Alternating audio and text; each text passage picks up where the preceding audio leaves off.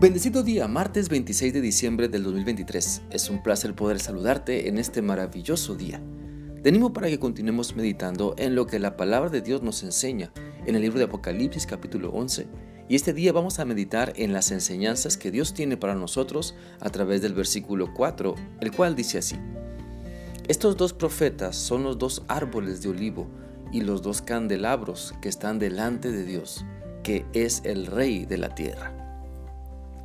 Por medio de este pasaje de la palabra del Señor, podemos seguir analizando que como hijos de Dios, como la iglesia de Cristo, hemos recibido la encomienda de ser testigos fieles y anunciar la palabra de Dios a todas las personas, anunciando sus promesas, esas promesas llenas de amor, esas promesas llenas de misericordia, anunciando el mensaje de salvación que por medio de Cristo tenemos vida eterna, anunciando que Dios quiere que todos nos arrepintamos, le busquemos y nos quedemos con Él para seguir siendo fieles.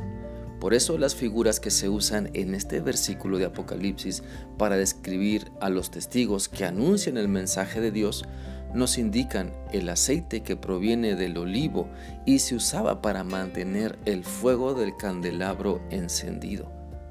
Por lo tanto, como la iglesia de Cristo estamos llamados a que ese mensaje de parte de Dios que nos ha dado a nosotros, ese mensaje nunca cese, que la luz de Cristo que debe brillar en nosotros nunca se apague, sino que busquemos a Dios para que su presencia nos guíe y nos fortalezca, para que nada ni nadie apague el fuego de su palabra en nuestra vida.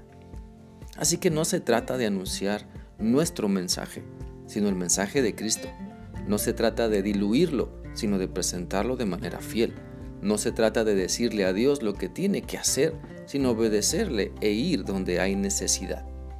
Te animo entonces para que podamos todos entender la comisión que hemos recibido de dar a conocer el mensaje de salvación la comisión de ser portadores del mensaje de Cristo, que es combustible, que es luz para nuestra vida y para la vida de todas las personas que ponen su fe únicamente en Cristo. Seamos conscientes entonces que alguien cercano a nosotros necesita lo que tú y yo tenemos.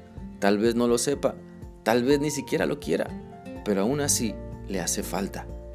¿Y de qué se trata? De Cristo la Biblia dice en Primera de Juan 1, del 1 al 3 lo siguiente. Les escribimos acerca de lo que siempre ha existido. Lo hemos oído, lo hemos visto con nuestros propios ojos, lo hemos observado y lo hemos tocado con nuestras propias manos. Hablamos de la palabra que da vida. La vida llegó, la hemos visto y damos testimonio de ella. Es la misma vida que estaba con el Padre y ahora les anunciamos que esa vida eterna se presentó ante nosotros. Lo que hemos visto y oído se los contamos también a ustedes para que tengan compañerismo con nosotros, así como nosotros tenemos compañerismo con el Padre y con su Hijo Jesucristo. ¿Qué tan comprometidos entonces estamos en compartir el mensaje de Cristo? Mira, antes de que otras personas sean atraídas a Cristo, ellas deben ver que Él es real en tu vida. Después de todo, si das la impresión de que no estás cómodo con tu par de zapatos, ¿por qué querría ponérselos otra persona? Anda, ve y diles a otras personas las grandes maravillas que Cristo ha hecho y sigue haciendo en tu vida. Demuéstrales con hechos y palabras que Dios te está dando paz, amor que nunca antes lo habías experimentado, como nunca antes lo habías experimentado. Un gozo que no depende de las circunstancias, sino que está por encima de lo que pasa en la vida. Anda, ve y diles a las personas que en Cristo tienen esperanza, que el pasado es sanado y perdonado cuando se arrepienten de sus pecados para poner su confianza únicamente en Cristo.